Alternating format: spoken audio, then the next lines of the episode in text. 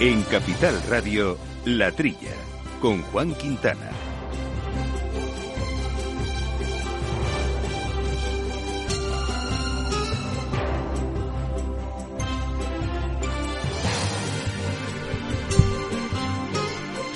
Muy, bien, muy bienvenidos, eh, bienvenidos todos, señoras y señores. Gracias por estar aquí. Arranca la trilla. Está Juan Quintana con nosotros. Eh, como siempre, Juan sobre el terreno para contrastar informaciones. Buenos días, Juan. ¿Qué tal, Jaume? ¿Cómo estamos? Pero vamos, para, para ser honesto, esta vez estoy sobre el terreno, pero un terreno más de montaña, ¿eh? Y te he dejado a ti que, que lideres el programa, que lo vas a hacer genial. Y estoy en la zona en la zona aquí en el Valle del Tena, donde por cierto uno descubre siempre nuevos, nuevos sabores, nuevos productos, unos vinos, eh, unos vinos de autor aquí excepcionales también y todo tipo de, de derivados de la ganadería, mucha, mucha, muchos quesos, muchos productos, la verdad que evolucionan eh, con un nivel altísimo en estos, en estos territorios rurales de, de, del norte de España en concreto. Pues hoy desde Capital Radio en el Valle del Tena, la trilla con Juan Quintana. Aquí en los estudios eh, centrales estamos con José Luis Navarro en la técnica. Les habla Jaume Sagales.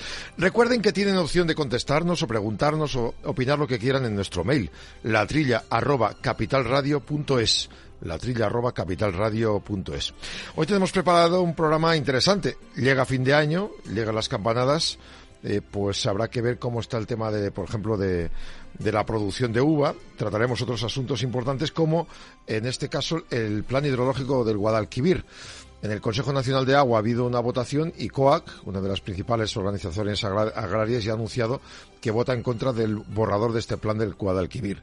Sabremos por qué con sus responsables, como también conoceremos, eh, hay grandes productores que se dedican a invertir y mucho siempre en startups y en otros sistemas para mejorar la producción. Es el caso de Pascual. Cuando usted toma un producto Pascual, piense que en muchos casos ha habido inversiones mundiales. Hay una segunda edición del Pascual Innoventures, unos, una inversión en startups internacionales para desarrollar la leche del futuro. Y vamos a hablar con ellos también cómo será esa leche, cómo se gestionan estas startups y cómo se lleva del ordenador, de la informática, al terreno, a la cuadra en este caso, todas las novedades que se pueda. Ah, y al final de todo hoy nos va a traer eh, Pablo Maderuelo una historia curiosa, una miniserie Huellas en la Tierra, recorre Castilla y León con 25 historias sobre el potencial de la sostenibilidad para el medio rural, algo de lo que tanto hablamos. Y seguro que efectivamente la sostenibilidad es una base, Juan, para todos los productores del medio rural. Es decir, que no les estamos enseñando nada, sino que igual nos pueden enseñar ellos a nosotros. Sí, bueno, históricamente los agricultores han sido quienes más han trabajado la sostenibilidad. Bien es cierto que hace ya, pero muchas, muchas décadas, pero también porque había un conocimiento más eh, limitado, pues hacían barbaridades en, en el campo, pero era precisamente porque, bueno, no se sabía el impacto que tenían determinadas tareas. Pero ellos siempre lo que han intentado, incluso en esos uh, momentos, era eh, cuidar eh, su entorno lo más posible, porque al final es del que ellos viven y saben que si no se mantiene, si lo degradan, si se deteriora, al final también deja de ser productivo para ellos. Tiene valor sentimental, sin duda, porque todo el mundo cuida el espacio donde, donde está, eso es una cuestión emocional, pero luego tiene la, la perspectiva práctica. O sea que efectivamente, como dices, nos tendrían que enseñar algunas, algunas cosas. Y por cierto, comentabas el tema de Pascual, Llama. Sí. Yo recuerdo en, en, en, tiempos que, mira, igual se lo podemos preguntar a nuestro invitado, eh, Pascual es muy innovador en, o sea, siempre está buscando nuevas alternativas de, de producto, del mercado, etcétera, y, y planteó unos uh, postres lácteos, que los podríamos llamar yogures, pero bueno, hubo un debate porque no eran sí. yogures en ese caso, pero era, eran proyectos lácteos sin cadena de frío. O sea, para que pudieran ser exportados a todos países, a países en vías de desarrollo, donde las cadenas de frío son, son muy limitadas y, o inexistentes o muy defectuosas, y pudieran también disfrutar de postres lácteos, yogures o similares, ¿no? Y es un ejemplo que a mí siempre me llamó mucho la atención porque iba mucho más allá de, o sea, tenía esa parte un poco también solidaria de que, que, siempre han siempre han trabajado con ello veremos. Yo creo que es interesante lo que hoy lo que nos van a contar seguro. Desde luego que sí la tecnología aplicada al mejor rendimiento y la mayor calidad de lo que nosotros nos tomamos. Justo aquí del ordenador al campo y del campo a la mesa. Arrancamos pues en la trilla. Al mal tiempo Mala helada. El cambio climático lo ha cambiado todo y los riesgos son más y más imprevistos, como las lluvias, las heladas o el pedrisco. Por eso necesitas un buen seguro agrario. Contrata tu seguro de uva de vino, ahora con 10 puntos porcentuales más de subvención. Agroseguro. Trabaja sobre seguro.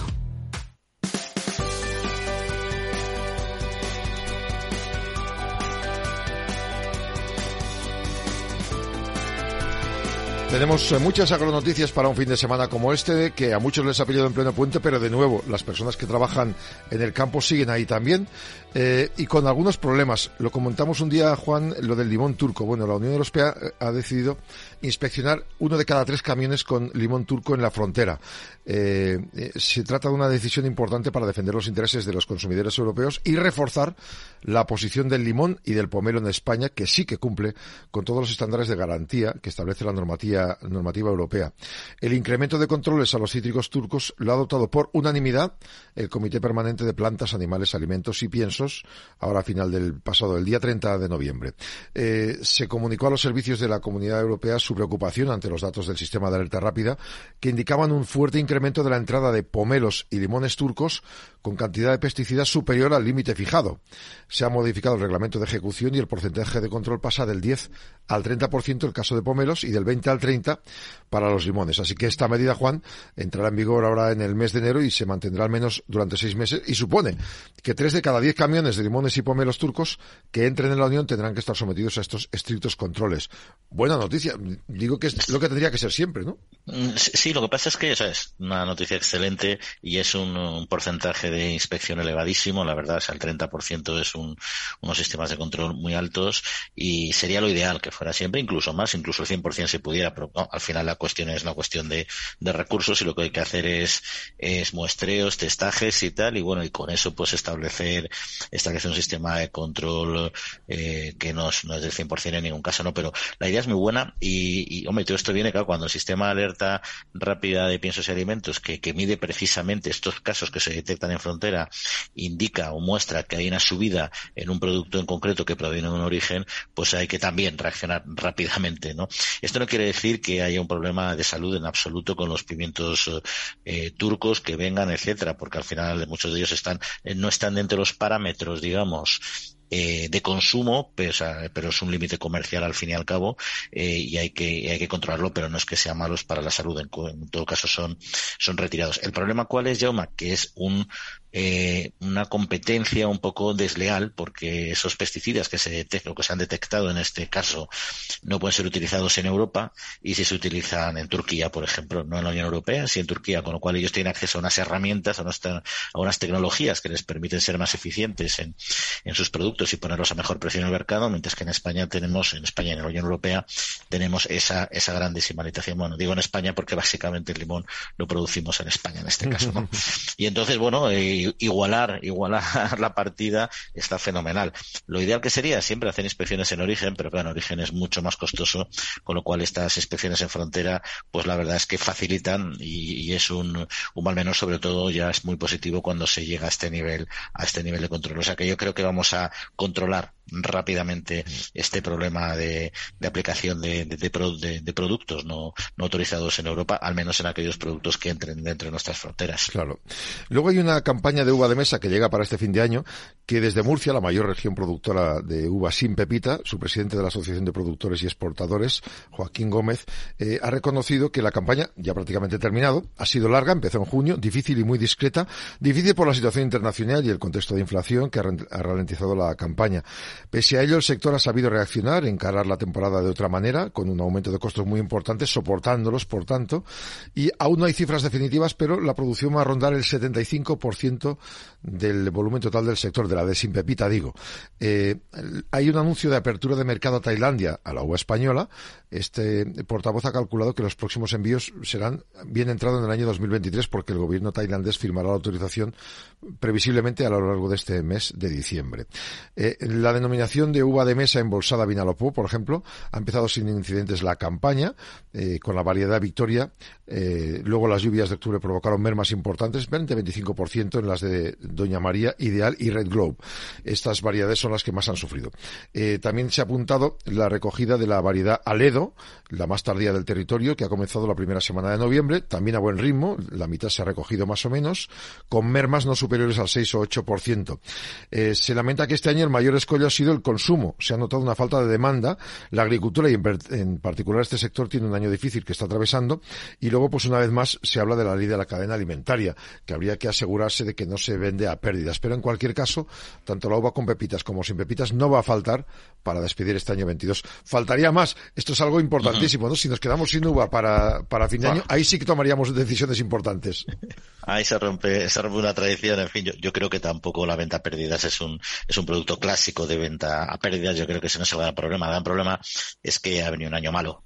Y cuando viene un año malo de producción, que también los costes para los agricultores son más elevados, porque también todo, pues, todas las tareas del campo, el consumo de, de combustible y, otra, y otras cuestiones, pues también, y, y, los propios inputs de la explotación han elevado precio. Entonces, que eso con una producción mala y una baja producción que en principio debía dar unos precios elevados, pero que no lo han dado, eh, pues entonces genera una tensión en el sector y ya se busca, pues hombre, eh, ajustar todo, todos los matices. ¿no? Yo no creo que sea generar una venta pérdidas, sí que es un, un, año, un año muy, muy complejo.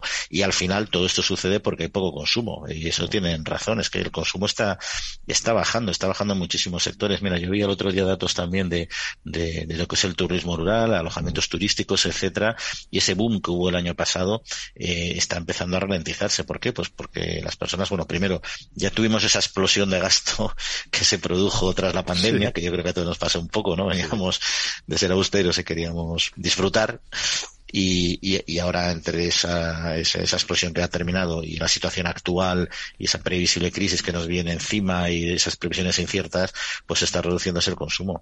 Y, y luego, por otro lado, los, los, no sé si has podido ver eh, los datos que, que, daba la OCU de, de los productos navideños sí. respecto al año pasado, se están detectando subidas de más del 5% en los mm. alimentos típicos de, de, la Navidad, ¿no? Sí. Con lo cual la gente tiene miedo, suben los precios, en, en este caso además hay poca uva, pues mm. tenemos tenemos ahí un, sistema complejo. Bueno, hay que tener en cuenta que este pasado miércoles el Banco de España explicaba que según los datos que había de facturación y de beneficios de las grandes compañías, no estaba tan claro lo que decía la propia ministra, una de ellas, la ministra de Trabajo, eh, este mismo miércoles, que había empresas que se estaban forrando, literalmente decía, estaban ganando mucho más de lo que tocaba, precisamente con el, eh, con el alza de los precios que llegan al supermercado, aunque por otro lado decía que muchos precios están controlados y que querían seguir controlándolos para que, sobre todo los que tienen menos dinero puedan disfrutar de una Navidad más o menos tranquila.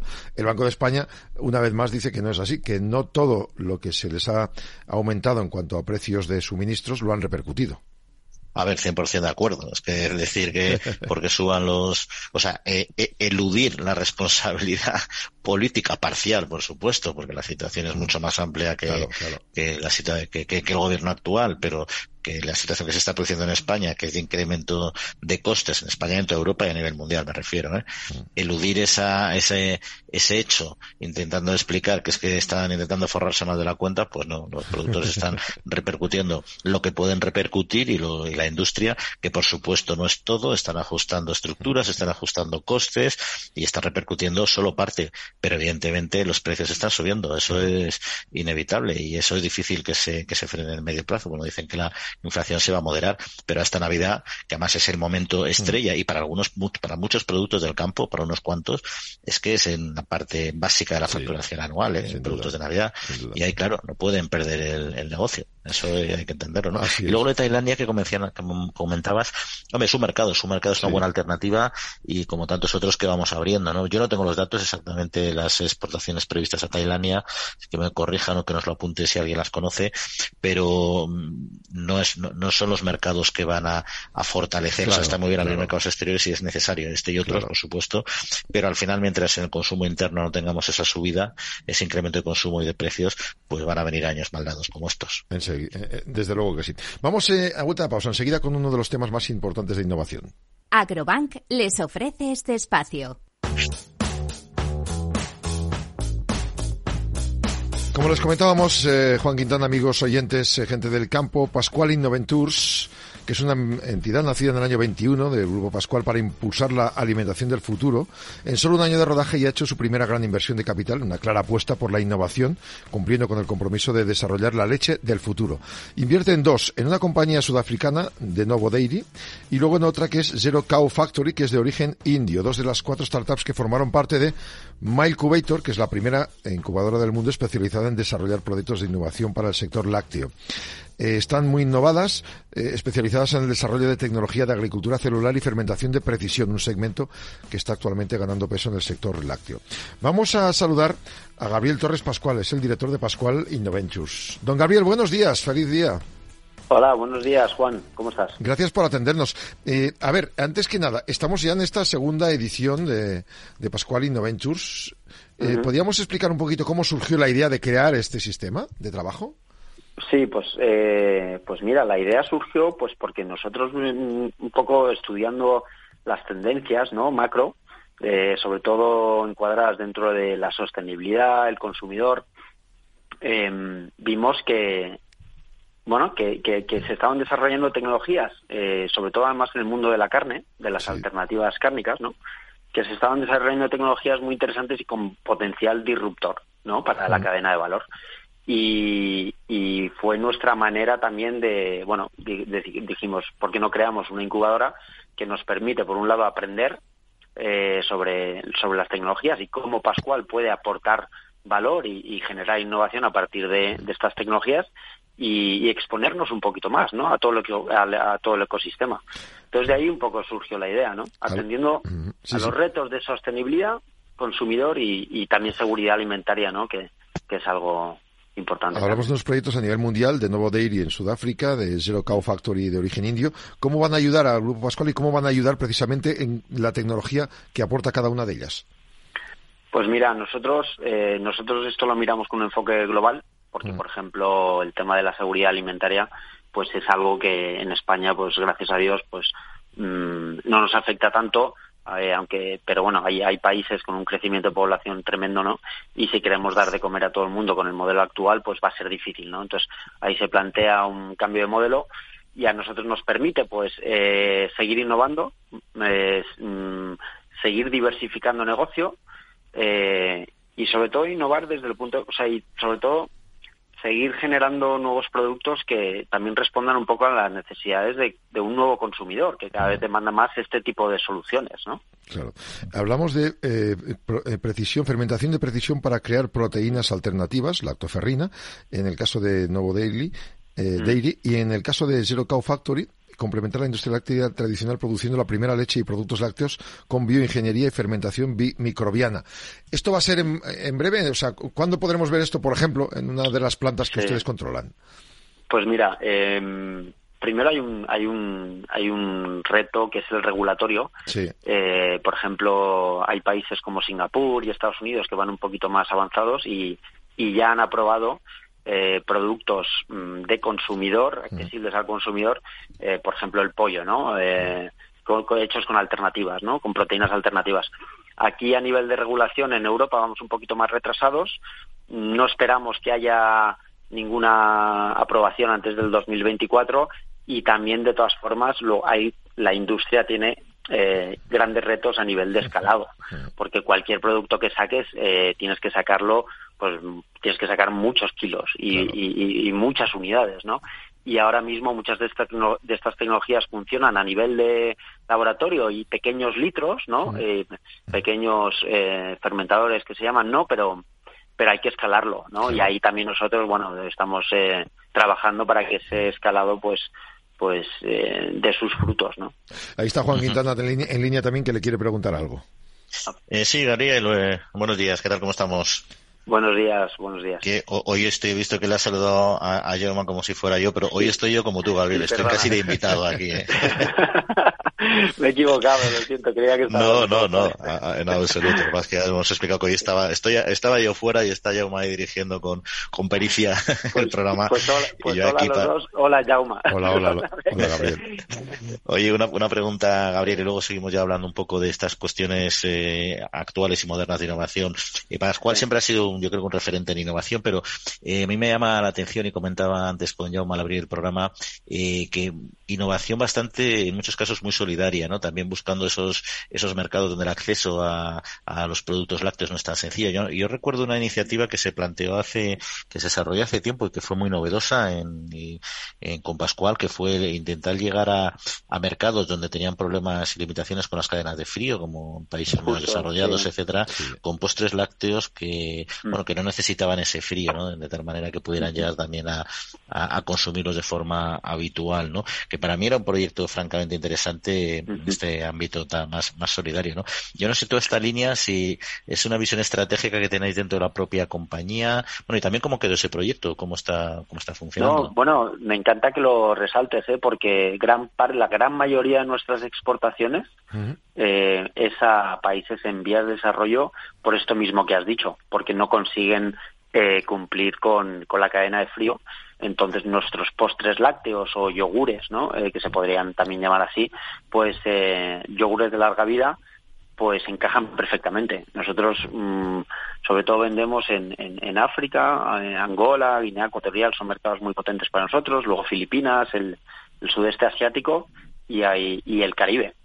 Eh, y, me encanta que lo resaltes porque siempre ha sido un, gran orgullo, ¿no? ¿no? y, y, sobre todo un, negocio que además está en auge. Claro, cuando, cuando estás precisamente con tanta innovación, al final, si tienes un mercado global, eh, cualquier mejora que hagas a la producción la puedes aplicar en función de, de quién te va a, recoger ese material, ¿no? Vamos a hacer algo que va a mejorar la situación de eh, nuestros clientes en tal país, ¿no? Y lo puedes traer también a España. O sea, puede ser a la inversa, ¿no? Primero fuera y luego aquí, si, si conviene. Efectivamente, sí, sí, totalmente. Ahora arranca la segunda edición de este programa de Pascual Inventures, eh, que creo que son cinco startups internacionales. Un poquito el balance de la primera, hemos visto que habéis contactado ya con dos, y cuáles son los objetivos, las previsiones de esta segunda edición. Pues la verdad es que la valoración de la primera fue ha sido muy buena. Eh, las cuatro startups participaron, hemos invertido en dos con una inversión pues más cualificada, ¿no? Porque al final estas cuatro meses eh, trabajando con ellos duramente, ¿no?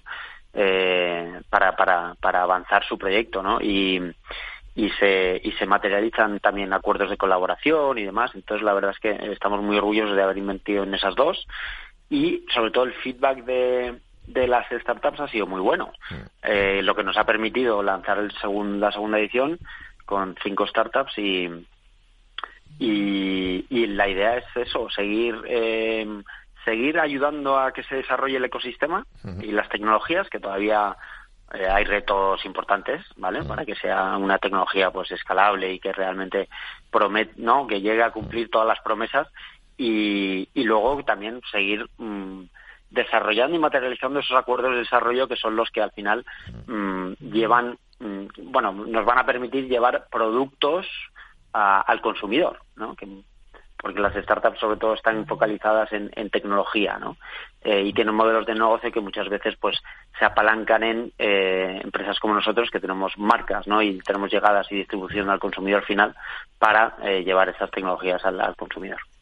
Y, Gabriel, a ti, a ti a título personal, ¿cuál es el proyecto de innovación que más, que mm. más te gusta, que te parece más chulo, más original y más atractivo incluso mm, para quien escucha este mm. programa y que no es un especialista en el sector lácteo? No, a ver, yo estas, eh, yo creo que todas estas tecnologías eh, son muy, son muy excitantes. Es decir, todavía queda mucho, ¿eh? Y yo no me aventuro a adivinar el futuro, ¿no? Pero sí que sí que imagino un modelo híbrido donde tengamos, pues, eh, alimentos tradicionales, ¿no? Y que podamos eh, disfrutar de ellos como siempre lo hemos hecho, ¿no? Eh, y luego alimentos distintos que ahora mismo no imaginamos y que y que también nos ayuden también mucho en, en, cumplir los objetivos de, de, nutrición y de salud, ¿no? Yo creo que al final las barreras entre alimentación y, nutrición e incluso medicina, me atrevería a decir, pues eh, sobre todo a nivel preventivo, mm. eh, ciertas enfermedades pues eh, que se pueden mejorar con la alimentación. Yo creo que eso va a avanzar una barbaridad. Y nosotros en Pascual Innoventus al final estamos trabajando en, ese eje, en las proteínas alternativas, pero también estamos mm, trabajando mucho en el tema de nutrición de precisión. Mm cómo cada vez, eh, cómo, cómo, cómo qué, modelos de negocio, qué nuevas compañías, qué nuevos negocios podemos sacar que eh, atiendan un poco a, ese, a esa tendencia de que cada, que cada vez la alimentación esté más personalizada y que cada uno coma, pero sobre todo atendiendo a qué retos tienes tú y qué, y qué, y qué microbioma tienes tú y qué hábitos de vida tienes tú.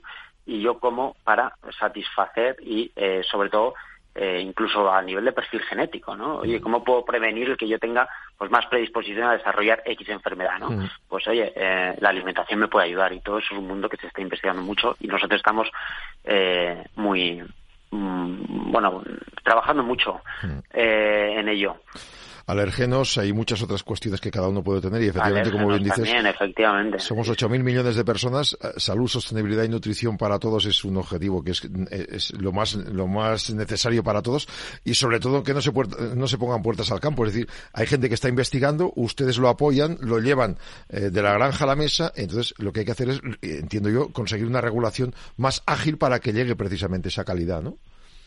Sí.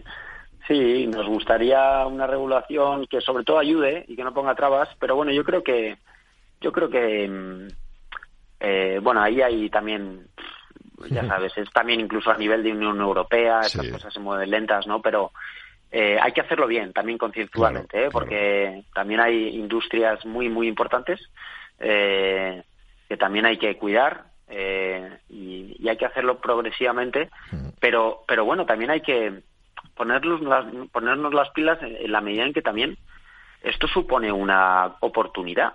Eh, ¿No? Si, si al final imaginamos un, una industria de alimentación donde estas nuevas tecnologías representan una parte de un negocio, pues oye, yo creo que a nivel europeo deberíamos ser ágiles para capturar el valor, ¿sabe? capturar la oportunidad. Eh, España, por ejemplo, pues tiene grandes ventajas competitivas a nivel global en el mundo de la alimentación y sería una pena que esa industria a, nivel país eh, pues se fuese debilitando. Pues tenemos esas novedades e iremos conociéndolas nosotros y ustedes también las irán saboreando. Gabriel Torres Pascual, director de Pascual Innoventus, gracias por atendernos. Un saludo, feliz fin de semana. Igualmente, igualmente. Muchísimas gracias. ¿eh? Agrobank les ha ofrecido este espacio.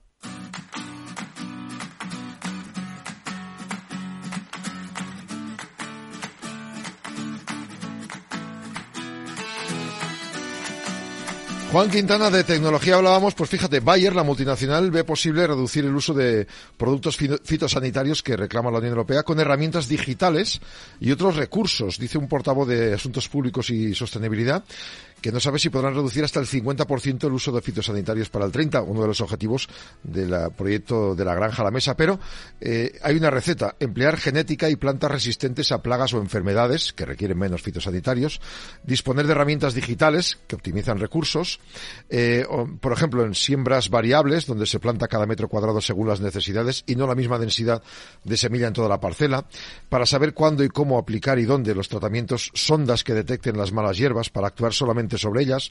Otra opción es combinar productos químicos y biológicos, también dice este portavoz de Bayer, que en los cítricos se han desarrollado una herramienta biológica que reduce la población de una plaga, pero a veces esto no es suficiente y hace falta un tratamiento eh, de apoyo puntual con un producto químico. También detalla que se invierte en la investigación con otras empresas. Trabajar con estos productos es diferente a hacerlo con químicos. Dice, pero los biológicos eh, ayudan a formar también a los agricultores y hacer una gestión integrada. Y sobre las prácticas sostenibles, a su juicio hay que preservar la biodiversidad, pero es compatible con la productividad en las fincas y hay herramientas que ayudan a gestionarla. Eh, eh, explica el interés en que las grandes estrategias de la Unión Europea para sistemas alimentarios más sostenibles sean propuestas legislativas con sensatez y considerando que los agricultores no necesitan, necesitan perdón, un abanico de herramientas que puedan utilizar, no perder el tren de las nuevas técnicas. Dice, no vamos a insistir en que Europa regule mejor los transgénicos, es lo que hay, pero la legislación de los eh, transgénicos está obsoleta, dice. Reclama una legislación basada en el producto final y no en cómo se ha obtenido esa variedad. Pues esta entrevista me parece bastante interesante, la que ha publicado Agro con el portavoz de Bayer. ¿eh? Sí, la verdad es que sí, bueno, Bayer es una gran multinacional con dedicada a la a la salud animal y a la salud humana, tienes divisiones diferentes, evidentemente, ¿no? Y entiende muy bien lo que está sucediendo. Eh, Borrani dice que no sabe si podrán reducir hasta un 50% en el uso de fitosanitarios a, para el 2030, como plantea la Comisión. Bueno, yo no soy, yo no sé más que él, evidentemente, sino mucho menos, pero estoy convencido y apostaría a que ni de casualidad se llega a reducir en ocho años que nos quedan un 50% del uso de fitosanitarios. Es que es tecnológicamente casi imposible. Es decir, no podemos eh, eliminar moléculas del mercado, moléculas que además están ya han sido aprobadas y que están perfectamente controlados los, efectos que pueda tener o el, tiempo de degradación que tiene que son y que se entiende muy bien su funcionamiento y, sin dar tiempo para sustituir eh, esos productos esas moléculas con nuevas alternativas no mm. y el problema es mayor es que si al final si tú tienes una un, muy, un abanico muy corto de productos que aplicar en el campo que hacen los agricultores los aplican mm. y entonces las especies o sea las plagas los las enfermedades las malas hierbas los hongos lo que hacen es adaptarse es la, es ley natural. Entonces, si tú no alternas, igual que en los medicamentos o para el uso humano, si tú estás tomando siempre un analgésico, pues te acabas adaptando a él, ¿no? Pues aquí es parecido a las plantas. Entonces, no puede reducir el espectro, el abanico de, de, de, moléculas, de, medicinas que tienes que dar a las plantas. Y entonces, si se reduce, o es que es imposible llegar a ese 50%. Y si se llegara, para mí habría un efecto colateral, un efecto negativo importante en cuanto a la salud de las plantas.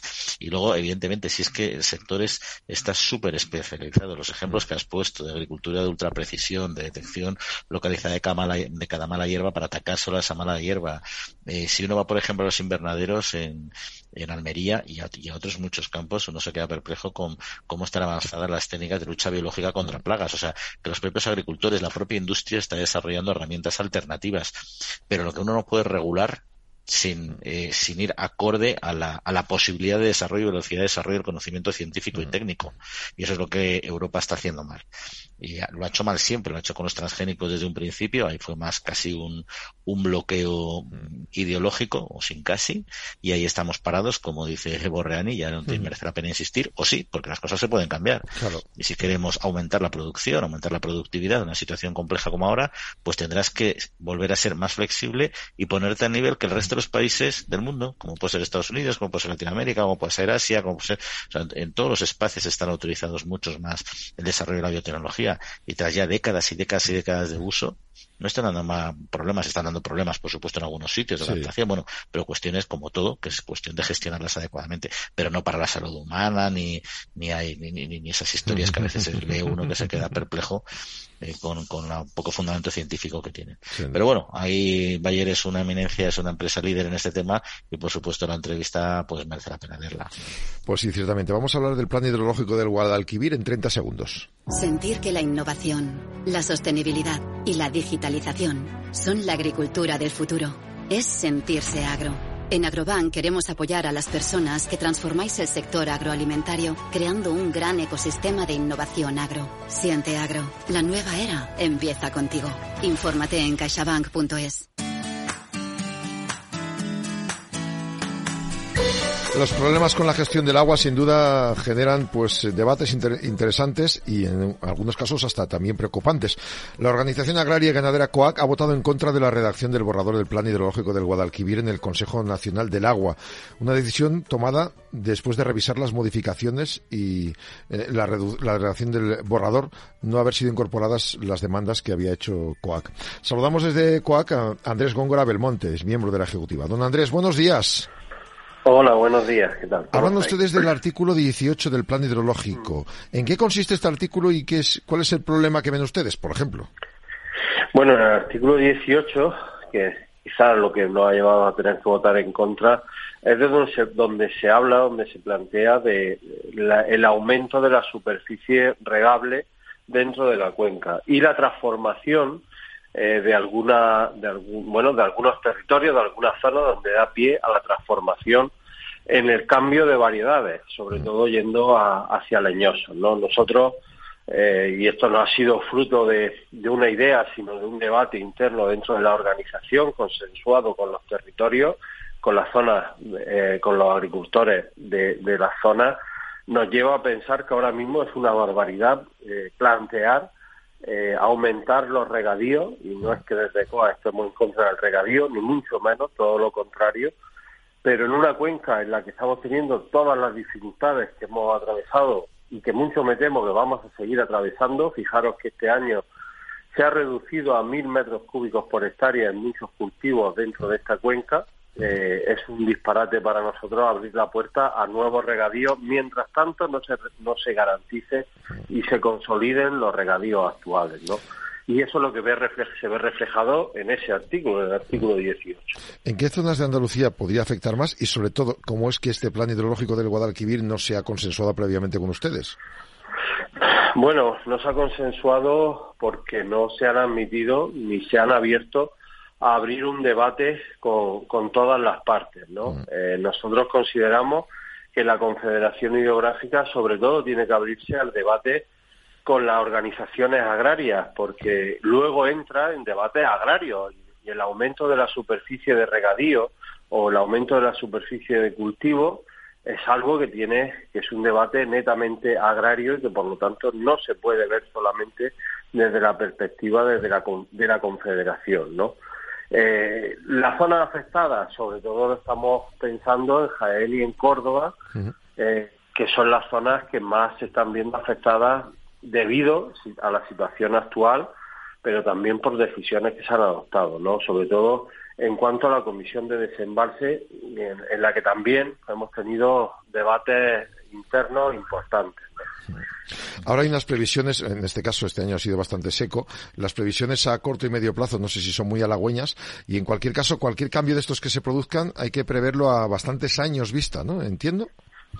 Sí, sobre todo fijaros que se está hablando de, ir hacia cultivos leñosos dentro de la cuenca, eh, en los que, si cabe, la situación de, una de, un, contexto de sequía es aún peor, eh, puesto que el árbol hay que, hay que darle agua, hay que garantizar el regadío, por lo tanto, cualquier cambio tiene que garantizarse el, abastecimiento. Eh, ahora mismo estamos atravesando, estamos enfrentándonos a cada vez más situaciones de, de, cambio en el clima, en el que los periodos de sequía son cada vez más largos, por lo tanto eh, hay que buscar mm, garantías para el regadío. Lo que no podemos es a un agricultor que, que su economía se basa en el agua, eh, un año decirle que, que, ese año no va a regar porque es que destrozan la economía de un agricultor y de un territorio, ¿no?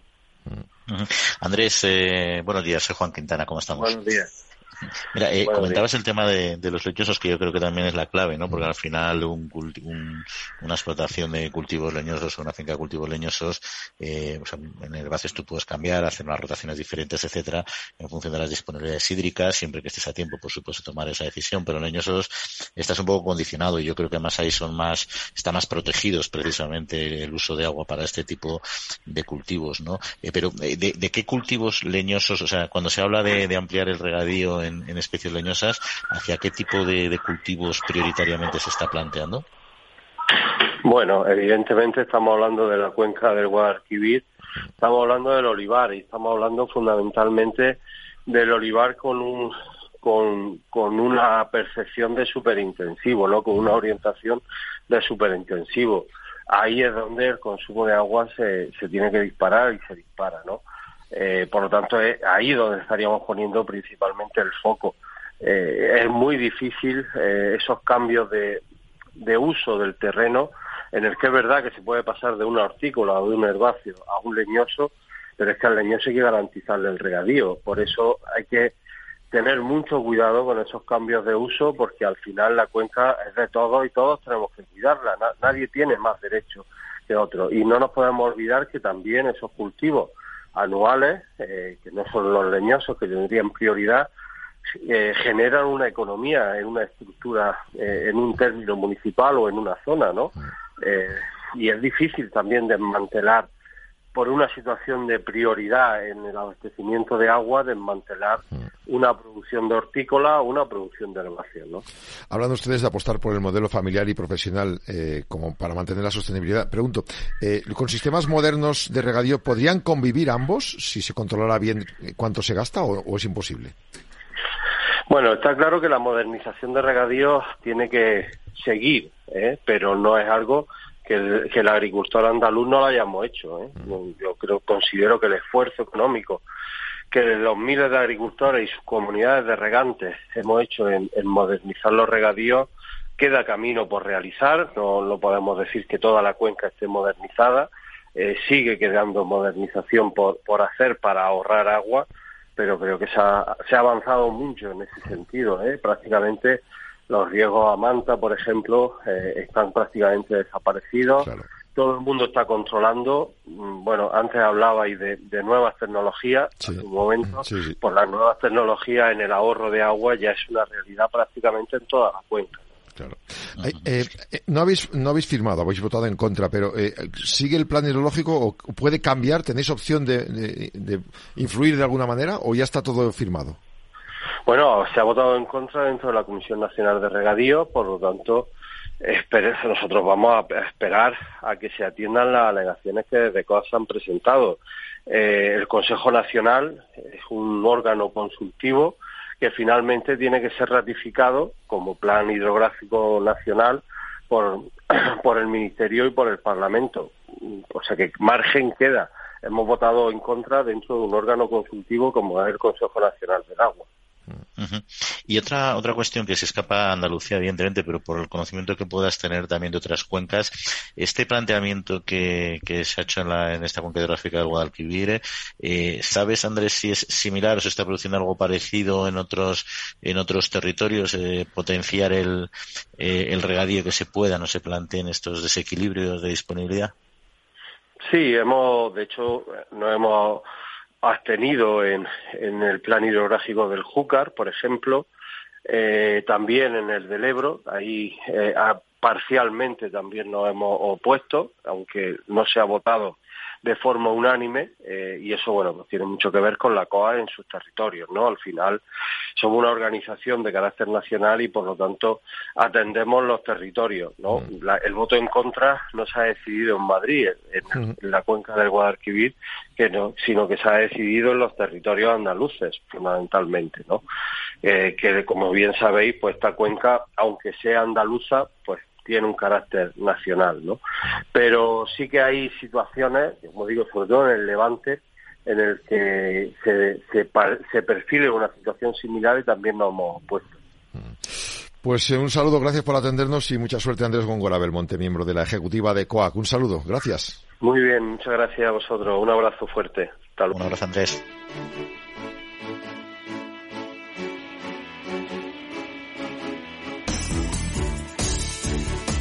En la trilla este fin de semana en Capital Radio comentando también los datos generales de paro y de empleo que también afectan efectivamente al sector. El paro en la agricultura, Juan, bajó un 3,67% en noviembre comparado con el mes de octubre y se situó en 118.000 personas. Respecto a noviembre del 21, el desempleo en este sector cayó en 21,24%, 31.000 personas menos desempleadas. Buena noticia. En noviembre la agricultura contabilizó 192.300 contratos con una subida mensual del 7,34% mensual y una bajada del 37,8% interanual. 104.000 de esos contratos fueron indefinidos y 87.000 fueron temporales. Recuerda que eh, a nivel nacional y en general, en el empleo en España hubo solo 155 afiliados menos respecto a la media del, mes anterior. ¿No es mala noticia para el empleo de la agricultura o, es una época en la que sería normal eso? Bueno, al final sabe lo que pasa que las, las interanuales es un tema que comentabas mucho con Jesús Moreno cuando eh, nos acompaña, que de mes a mes es muy difícil hacer una valoración de cómo evoluciona el sector porque estamos sujetos a campañas y en muchas determinadas campañas se contrata mucho mano, mano de obra, por ejemplo, la recogida de la aceituna, aunque este año sabemos que la aceituna ha sido complicada y hay muchas explotaciones, muchos propietarios que han decidido no, no, no, recoger parte de la aceituna, dejarla en el árbol, pero con lo cual es normal que ahí caiga, o sea, haya menos contratación eh, temporal, ¿no? Mm. Pero luego la interanual sí que sí que ahí estás comparando la misma en ese momento agronómico y mm. entonces sí que es una referencia, ¿no? Que el desempleo haya bajado un 21%, que haya menos desempleo, por tanto, es una cuestión muy buena, pero en cambio la contratación también eh, también ha bajado de forma sustancial en la tasa interanual, ¿no? Lo que me genera ahí una, una cierta duda, ¿no? Pero, pero bueno, en, en, todo caso que baje el desempleo, desde luego es, es, eh, es relevante, aunque sean 31.000 personas, son, son muchas para, para un sector como, como este. En efecto. Hablando de empleo, bueno, en este caso casi había más autónomos que empleados. Eh, muchos pueblos pequeñitos, en mi pueblo Neyland Burgos, pero muchos otros también, dejamos de escuchar el claxon, se deja de escuchar el claxon de, de muchos vehículos que te traían la comida. Primero se apagó el olor a los hornos, después fueron cerrando tiendas de ultramarinos, que también van en furgoneta de sitio en sitio, y ahora muchos panaderos se dan cuenta que el gasoil se ha colado, como dice algún portavoz de, este tipo de, de negocios, como un ingrediente más en la masa mueve hornos, vehículos, hay un incremento de precios tremendo también de las materias primas. Dice, claro, conocemos en los pueblos gente de toda la vida, les tenemos cariño, pero estamos perdiendo dinero. Hay que conseguir que la España se despoble. Y ahí, por ejemplo, este hombre dice, tengo dos rutas, hago 100 kilómetros al precio que está el gasóleo y con la harina por las nubes, claro, no les compensa, no les renta. Eh, ¿Quién no conoce? Yo en mi caso en Neila, por ejemplo, pues algunos que han dicho, mira, lo dejo o no puedo contratar a una persona y haremos el reparto por la tarde, los que podamos y a demanda traeremos los 30 barras que nos hayan pedido si es que podemos, ¿no? Eh, este, este, es un tema muy importante porque parece que no, ¿eh? pero hay como pequeños eh, aspectos de la vida en un pueblo que uno necesita mantener y disponer de pan, no uno comerá más o menos de un tipo o de otro, ¿no?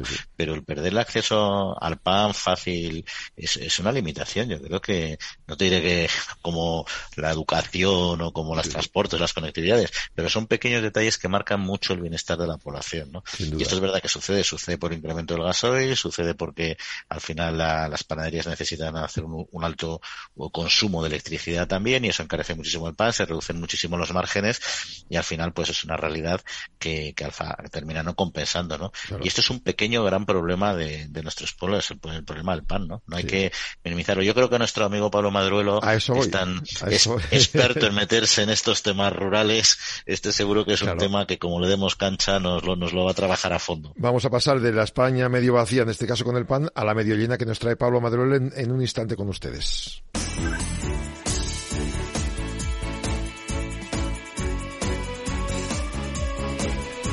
Pablo Madrelo, buenos días. Hola, buenos días, ¿qué tal? ¿Cómo estáis? Pues nos gusta que nos traigas esta parte positiva después de lo que estamos contando del pan, que tú habrás visto en muchos sitios. Una miniserie, Huellas en la Tierra, que recorre Castilla y León, 25 historias sobre el potencial de la sostenibilidad para el, medio rural producido por Harmon, ¿verdad? Efectivamente, producido por Harmon y que además he tenido la, la, oportunidad de poder, de poder realizar junto con Marta Fernández, periodista a la que muchos de los oyentes pues se reconocerán por haber presentado informativos en Telecinco, en Cuatro, en CNN Plus y muchas otras cosas.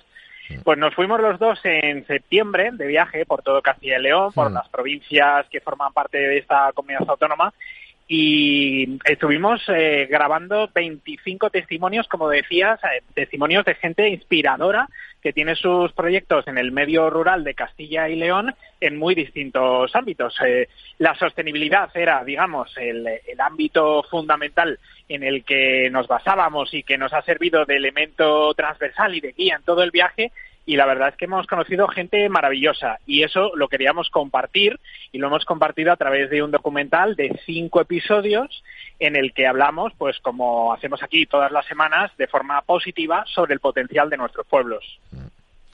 Hay que decir que ese potencial, efectivamente, como hablábamos ahora del PAN, pues eh, si conseguimos la vida en los pueblos, hacemos que precisamente todo vuelva, la, rueda vuelva a girar.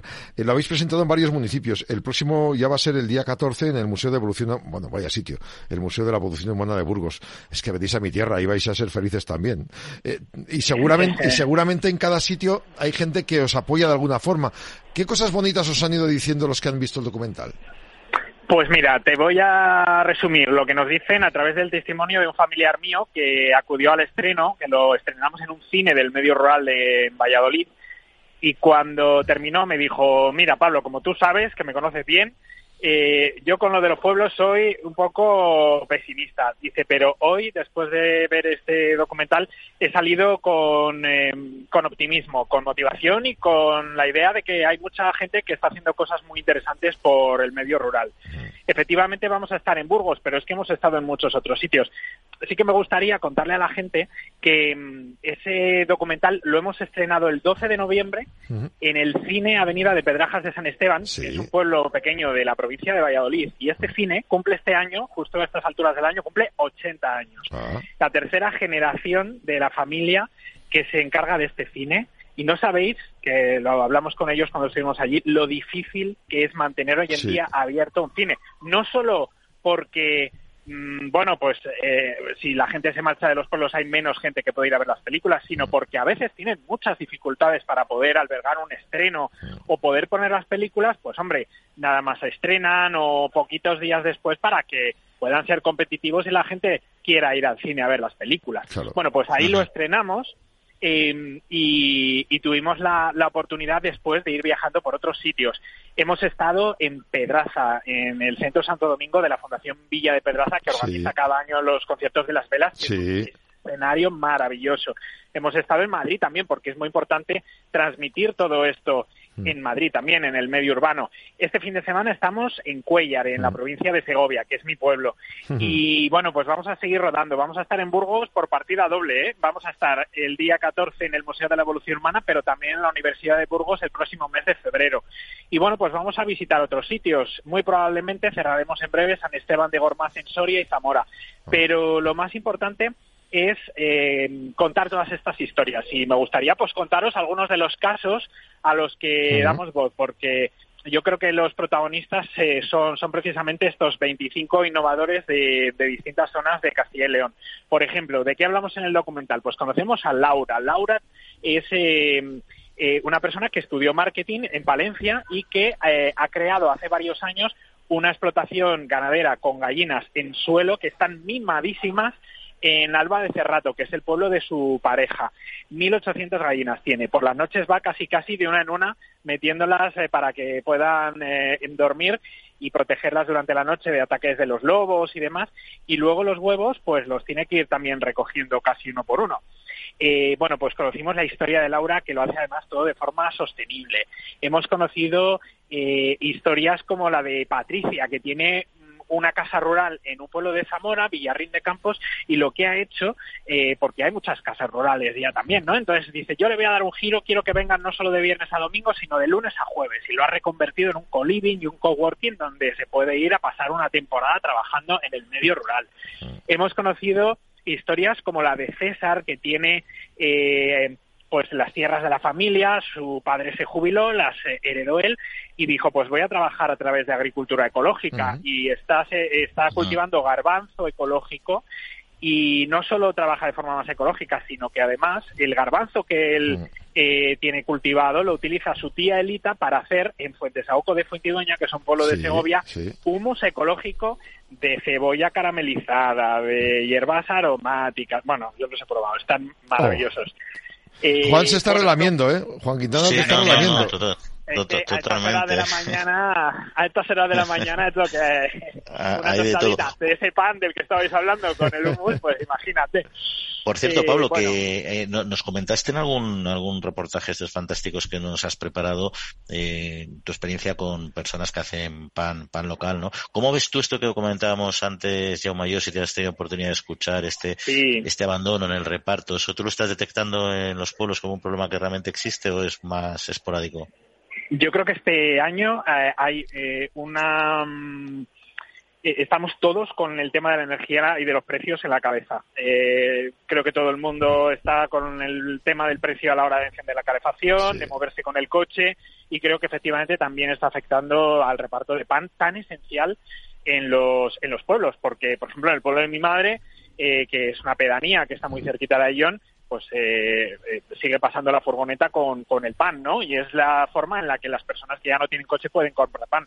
Y es verdad que los costes están subiendo tanto que hay algunos establecimientos que se están planteando, pues lo que estabais comentando, eh, pues ya no, no poder hacer el reparto, porque es que, además es que el, el sector de la panadería, que he entrevistado a varios panaderos estos últimos meses del medio rural, se enfrenta a otro problema, que es la, la bajada de los precios de, de algunas cadenas eh, que están poniendo el precio del pan realmente barato eh, y que además Eh, fíjate, yo soy celíaco. En España tenemos unos índices de celíacos muy por encima eh, de otros países. Por ejemplo, Francia, donde se cuida más eh, la materia prima en determinados lugares, ¿no?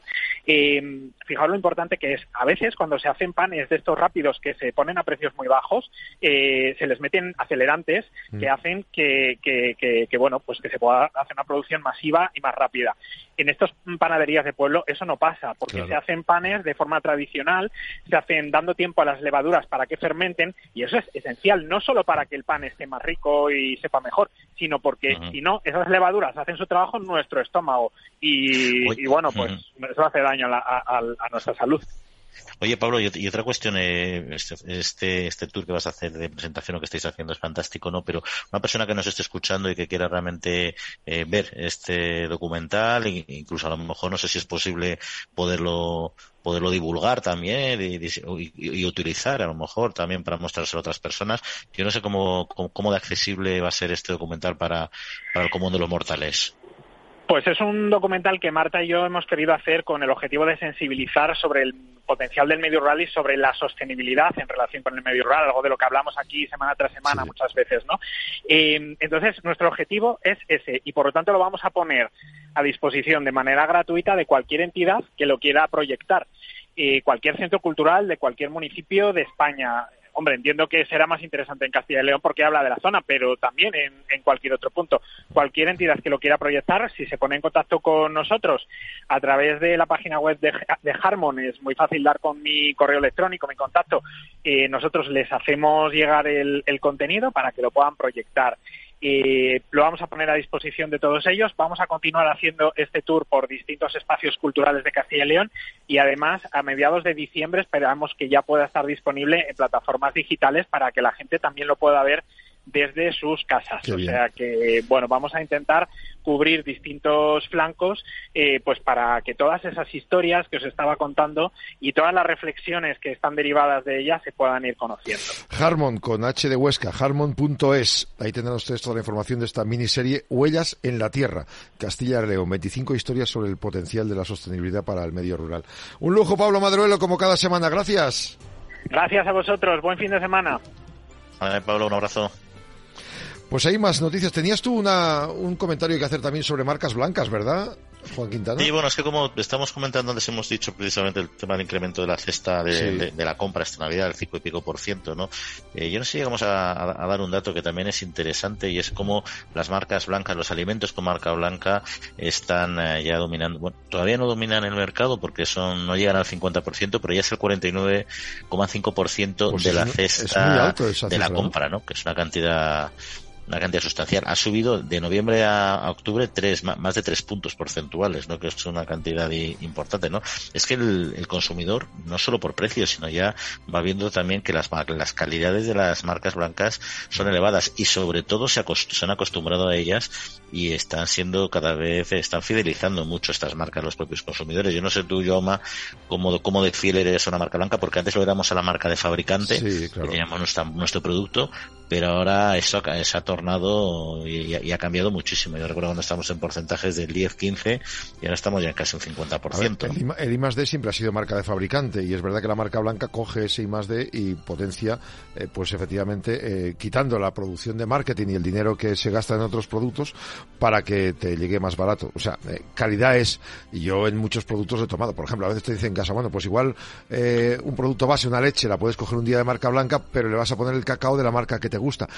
También va a gustos y hay mucha gente que prefiere mantener, aunque sea un poco más caro, eso que le ha sabido siempre a gloria y no cambiarlo por otro, ¿no? Sí, la verdad es que, o sea, yo que, o sea, yo entiendo la, o sea, yo, es que hay que buscar un equilibrio y está Claro. clarísimo, ¿no? Porque la marca fabricante es esencial, o sea, el I+D está ahí, en buena parte, también marca blanca tiene, pero una pequeña parte, y, y el I+D es clave y hay que, hay que mantenerlo, ¿no? Porque, bueno, nos da alternativas y productos diferentes también y nueva forma de procesado, que yo creo que son muy, muy interesantes, ¿no? Nos estaba comentando antes precisamente nuestro invitado de, de Pascual, lo que ellos están avanzando en ese ámbito, ¿no? Eh, pero al final el consumidor es tozudo, ¿eh? Y si empieza a haber diversidad y calidad de marcas blancas, pues al final el, el- el valor económico cuenta que cuenta mucho en la cesta de la compra y más aún en esta época de crisis. Y a veces lo que lo, se, lo que se lo que se consigue se consolida ya no hay marcha atrás no y ahí las empresas de las marcas de fábrica pues están haciendo un esfuerzo eh, extremo para seguir diversificando y ofreciendo nuevas alternativas al, mercado no la verdad es que hay una competencia brutal y más en este momento como bien dices. Esperemos que si un día conseguimos tener un, IPC pues del 2% y bajan los precios un poco se estabilice un poco más todo. Y haya marca blanca pero también haya producto creado por marcas de gran consumo. Sobre todo han subido mucho los, los batidos, o sea, las leches, los batidos, que son un 20 y pico por ciento en los derivados lácteos. Exacto, sí, la verdad es que sí. Bueno, pues oye, creo que con esto tenemos bastante eh, hecho el panorama informativo de la jornada, así que agradezco mucho que estés sobre el terreno, en el Valle del Tena, comprobando todo lo que estamos contando aquí, Juan Quintana, y gracias y hasta la próxima semana. Vale, un abrazo, Jaume. A José Luis Navarro también, muchas gracias por estar con nosotros aquí en la técnica y a ustedes, a ustedes amigos oyentes, la trilla arroba capitalradio.es para lo que quieran, aquí estamos los siete días. Gracias y feliz jornada.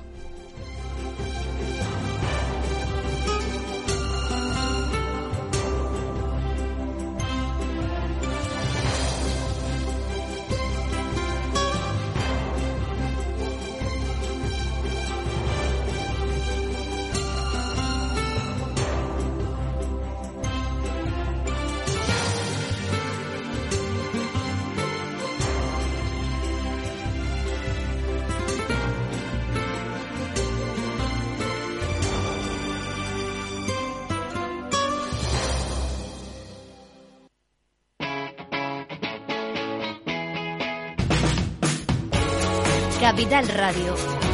Despierta la economía.